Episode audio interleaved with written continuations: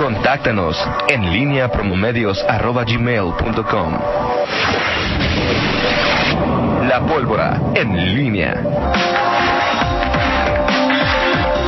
Las 7 de la mañana con 47 minutos, estamos de regreso y es un gusto saludarle a mi compañero y amigo ya un poco más tranquilo que después de que partió la rosca de Reyes y de que... Pero al final, solo que quede constancia, el público... Ese niño no es mío. El público, el pueblo habló y el pueblo nunca se equivoca y, condenó a Miguel Zacarías Nicasio a que... Pague los tamales. Apadrine al mono y por ende pague los tamales.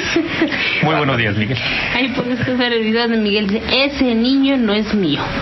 Entonces, eh, no, Miguel, que bueno, ya, te digo. Buenos días, este, Rita Zamora, buenos días, eh, eh, Fernando Velázquez, Pablo Ruiz al auditorio.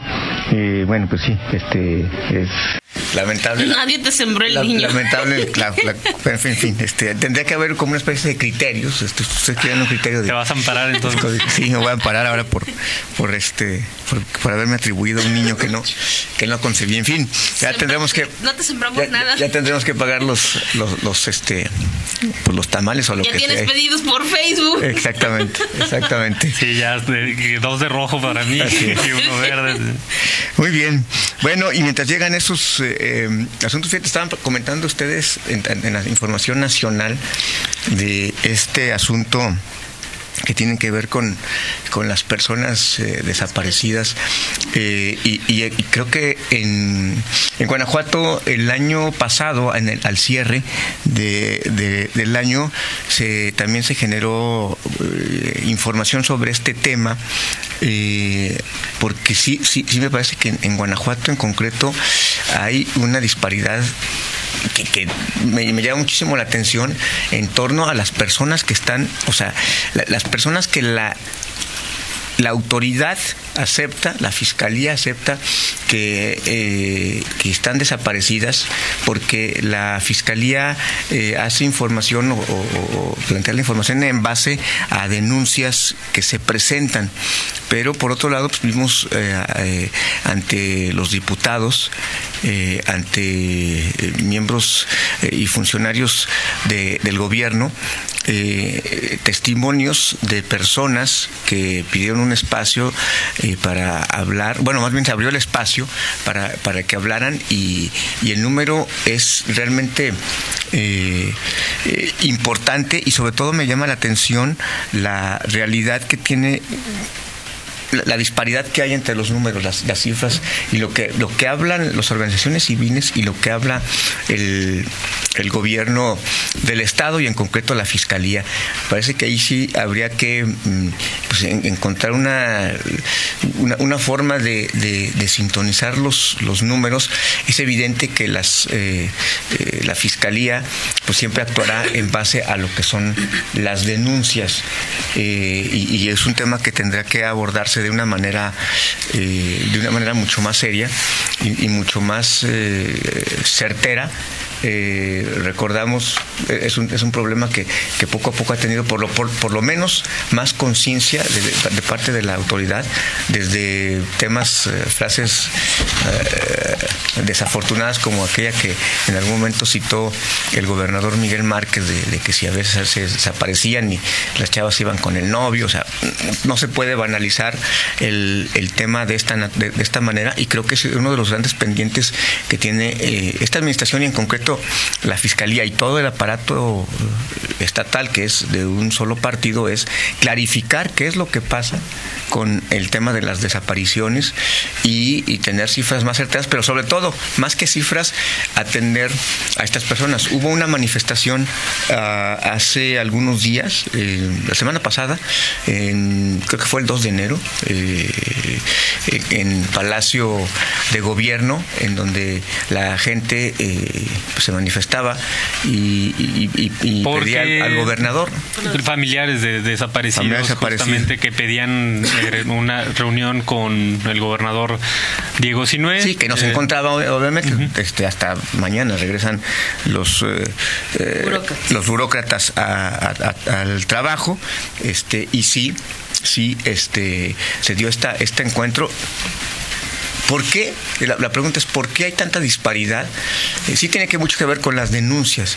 Este, ¿qué, pasa con, con alguien, con una familia? ¿Por qué no, si, si no denuncia o, o es un tema que tiene que ver con el, eh, la conformación del expediente o los, las condiciones que tiene que llenar eh, desde el punto de vista jurídico para, para considerarse como una persona desaparecida? En fin, pero sí hay un una eh, disparidad importante en, el tema de, desaparecidos, que es una realidad mm, que muchos podemos ver lejana, pero pues ustedes imagínense a las personas que, pierden un, familiar, que, que no saben, es decir, eh, si, si, está vivo, si está muerto, eh, dónde se encuentra, y, bueno, pues por supuesto que esa, esa, esa incertidumbre pues es toda una tragedia para cada familia que, lo padece. A mí lo que me llama mucho la atención, además de la disparidad de las cifras, es también la disparidad en el porcentaje de personas que han sido localizadas de acuerdo con una autoridad y con otra. A nivel federal hablan del 58% eh, de personas localizadas que fueron reportadas como desaparecidas. En Guanajuato es del 92%. O sea, estamos ante una autoridad súper eficaz para encontrar personas o estamos ante eh, un mecanismo, una forma diferente de catalogar a las personas como desaparecidas o no desaparecidas. Sí, totalmente de acuerdo. Y, e, insisto, aquí tendría que haber una sintonía porque, bueno, podemos, hay, hay muchos debates en torno a los homicidios dolosos, a, las muertes llamadas colaterales, a los propios feminicidios, de que si una, la muerte de una mujer debe ser considerada como feminicidio, o que si una mujer este, que muere en el, que una mujer sea víctima en, la guerra contra el crimen organizado, eh, qué, valor puede tener o no. Eh, pero este tema de los desaparecidos, estamos hablando de una diferencia este, importantísima en, esta materia y bueno, pues creo que es uno de los grandes pendientes que, eh, que, la, que, la Fiscalía y el gobierno del Estado tiene que arreglar y que no puede decir, bueno, son cifras, nosotros tenemos estas cifras y ahí nos plantamos. Tenemos otros datos. ¿eh? Exactamente, exactamente. Entonces, bueno, creo que sí es, es, eh, es un tema que desde la propia, de los propios diputados, porque ahí se generó este estas, estas reuniones eh, en la Cámara de Diputados, los diputados atendieron a familiares de personas desaparecidas. Y pues bueno, sí creo que es uno de los, de los grandes pendientes de de, esta, que donde no solamente debe colaborar el propio, el propio gobierno estatal, sino este, sino las, los, los, eh, em, los propios diputados, ¿no? Habrá que, habrá que checar. Y bueno, también, obviamente, el tema. Hoy las redes sociales son eh, eh, son, son una, una, vitrina importante para describir ciertos, ciertos fenómenos. De parte de los familiares de, desaparecidos, pues, eh, eh, tendrá que pues, saber esta, esta, ver si, si el tema también de la denuncia, si la, el tema de la cultura de la denuncia pasa por, esta, por este problema y si hace falta pues finalmente lo que es una realidad, confiar en la autoridad y denunciar y, que esto pueda tener un, seguimiento más, más formal. Porque luego también hay muchos mitos alrededor del tema de desaparecidos. ¿Desde cuánto tiempo debe de pasar según esto, para eh, que la fiscalía pueda comenzar, para que se tome la reporte, el reporte como persona desaparecida. Lo que también es una realidad es que Guanajuato es de los estados más atrasados en la instalación de la Comisión Estatal de Búsqueda. Es decir, el tema de las desapariciones, Guanajuato es de los estados más rezagados cuando en otros en otros rubros es de los que presume estar a la vanguardia. En este puntual caso de los desaparecidos no es así. Y, fíjate que hay hasta estudios, este, estudios en algún momento hubo eh, eh, una eh, ha habido foros aquí organizados por, periodistas y, y, ahí bueno conocí a, una es un académico este que trabaja en la Universidad Iberoamericana, se apellida Loruso. Fabricio Loruso. Loruso, y él, y él ha hecho eh, estudios, publicaciones en la propia, en la propia Universidad de Iberoamericana eh, en torno el tema, el problema de los, de los desaparecidos. Y bueno, pues creo que estudios hay, se llama Guanajuato Tendencias de la Violencia, las Desapariciones y los Homicidios. Y es un, un estudio que es de Fabricio Laruso, académico de la. De, Loruso, Loruso, académico de la eh, Universidad Iberoamericana. En fin, un tema que, que, de pronto para el común eh, o sea, la, la gente en lo, en lo, general, o sea, los comunes mortales nos, nos puede parecer lejano, es decir, porque es algo que finalmente padecen y, y, y sienten eh, y sufren quienes, quienes tienen un familiar desaparecido. Y que también en ocasiones son revictimizados por, por algunos sectores de la sociedad que dicen, ah, seguramente se fue con. Sí, o sea, la mujer se fue, se fue seguramente con el novio. hay problemas familiares, seguramente. Ese, ese, es un tema eh, que incluso habrá, se habla mucho de protocolos, se habla mucho de. Creo que sería un, importante establecer este tipo de, qué significa o qué, o qué representaría. Sí, los hay, pero quizá de alguna manera clarificarlos de, de, una manera más, más concreta eh, para que eh, pues sepamos realmente quiénes están dentro de esta, de esta categoría y ni, y ni banalizar ni sobredimensionar este, este, este tema. ¿no? El problema es que también la Fiscalía General del Estado no, no es muy abierta a... En este tipo de... Y en, en general en ningún bueno, tipo, pero particularmente... Eh, no, no da información puntual con base en la cual podríamos hacer un análisis más certero, más puntual de, del fenómeno en Guanajuato. Así es, totalmente y de acuerdo. tiene que ver con los, con los motivos, ¿no? Porque líneas de investigación, cuando ya comienza a investigar un hecho de este tipo, pues puede tener varias pero la si no es encontrado un cuerpo, si no es localizada la persona con vida, o sea, ¿qué explicación das? Sí, así es, totalmente de acuerdo. Eh, eh, exactamente. Es el punto, o sea, ¿cómo bueno. también, qué, qué, comparte? Sí, totalmente de acuerdo. En fin, bueno, pues te, termina este bloque y antes de irnos, de irnos este, aquí nos, nos, nos comparte aquí eh, mi, mi, compañera Janet eh, López, este que pues, en, está en la mañanera de López Obrador y bueno, pues hay, hay algunas referencias justamente, pues, ¿qué, ¿qué, otro tema podría ser? Tema de, de, la violencia, los homicidios dolosos. El presidente López Obrador comentó hace unos minutos eh, sobre este tema de la violencia, eh, más o menos la cita textual, ya, ya eh, profundizaremos un poquito más el entorno, el contexto, pero el, el, presidente dijo hay una intervención especial en Guanajuato porque nos está significando muchos homicidios. Guanajuato nos está representando hasta el 20%. Si tenemos 80, 18 son de Guanajuato y por eso llegamos allí a una acción especial. Tomamos esa decisión, lo mismo después Jalisco y otros estados y sabemos que si trabajamos de manera coordinada podremos salir adelante. Eh, esto es del fin de semana, Guanajuato, 44 de 216 homicidios, 20%, por eso hicimos así. Basta como se hizo en diciembre de 2018 con el robo de combustible. Lleva mucho tiempo solucionar la violencia, pero tenemos confianza, palabras del presidente Andrés Manuel López Obrador hace unos momentos en la mañanera. Pues ahí está esa información y vamos a ver qué. Sí. Platicamos en 50 minutos, mi estimada Rita Zamora. Así es, platicamos en unos minutos más, 8 de la mañana con un minuto, una pausa y regresamos, no le cambie, estamos en línea. En línea con Toño Rocha. Síguenos en Twitter, arroba Antonio Rocha P y arroba guion bajo en línea. HELG 95.5 de frecuencia modulada con 3000 watts. Transmite desde Circuito de la Marilis 122, Colonia Villas del Juncal, en León, Guanajuato, México. Ahora, los éxitos del recuerdo en frecuencia modulada, como a ti te gusta. LG La Grande. La Grande. La Grande. La Grande. Cuando estás con tu familia no piensas si son chairos o fifis. O si opinan de manera diferente o por quién votaron. Porque tu familia es más importante que eso y siempre vas a querer lo mejor para todos. Lo mismo pasa con México. Por encima de nuestras diferencias, todos coincidimos en algo. Queremos que el país cambie, queremos paz y tranquilidad. México merece estar bien y en Movimiento Ciudadano haremos lo que nos toca para que esto suceda. Movimiento Ciudadano, el movimiento de todas y todos los mexicanos.